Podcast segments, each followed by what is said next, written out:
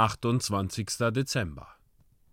Wer weiß, Gott könnte andern Sinnes werden, es sich gereuen lassen und abstehen von seinem grimmigen Zorn, so dass wir nicht untergehen. Jona Kapitel 3, Vers 9. Ich möchte einige Gründe hervorheben, die uns bewegen sollten, das Beispiel der Leute von Ninive nachzuahmen.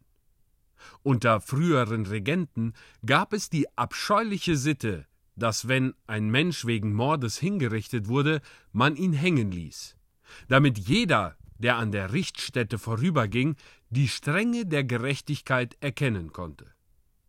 Während jene am Galgen nur zur Abschreckung hängen blieben, möchte ich von diesem schauerlichen Bild zu einem frohmachenden und ermutigenden übergehen.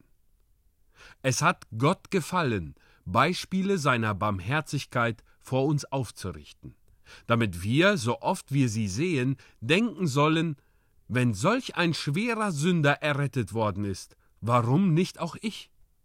Ihr werdet ja wohl die Gnade kennen, mit der Gott David begegnete.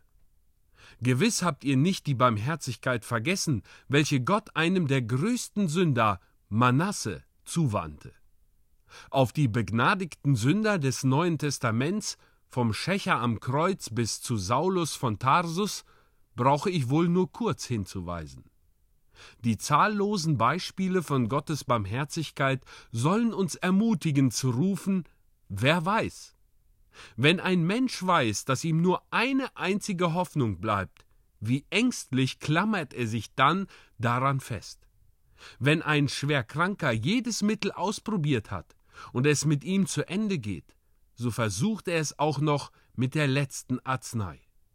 Wenn die nicht hilft, muss er sterben. Könnt ihr euch vorstellen, mit welcher Sorgfalt der Kranke die Vorschriften des Arztes beachtet?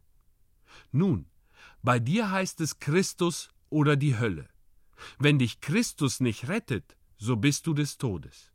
Wenn das Kreuz nicht dein Heil ist, so wird sich der Rachen der Hölle bald über dir schließen.